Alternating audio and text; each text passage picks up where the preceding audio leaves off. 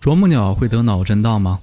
啄木鸟是出了名的森林医生，依靠自己坚硬的嘴巴消灭树皮下的害虫，也让自己填饱肚子。它们觅食天牛、吉丁虫、透翅蛾、春虫等有害虫类，据说每天能够吃掉一千五百条左右。更让人惊奇的是，它们啄木的频率竟然可以达到每秒十五到十六次，而且每一次敲击的速度可以达到每秒五百五十五米。这样算来，啄木鸟头部运动的速度更是吓人，头部摆动速度相当于每小时两千零九十二千米，这比子弹出膛时的速度还要快上一倍多，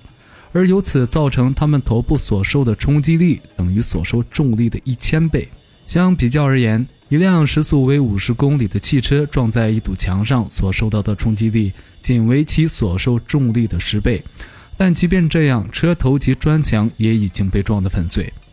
那么，啄木鸟的头部受到如此大的冲击力，会不会被撞坏而患上脑震荡呢？啄木鸟的头其实还是很结实的。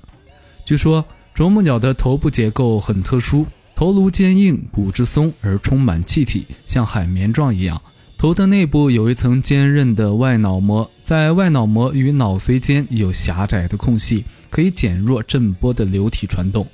另外，通过对啄木鸟头的横断面剖析发现，它们的脑组织十分致密，不容易受冲击而受损。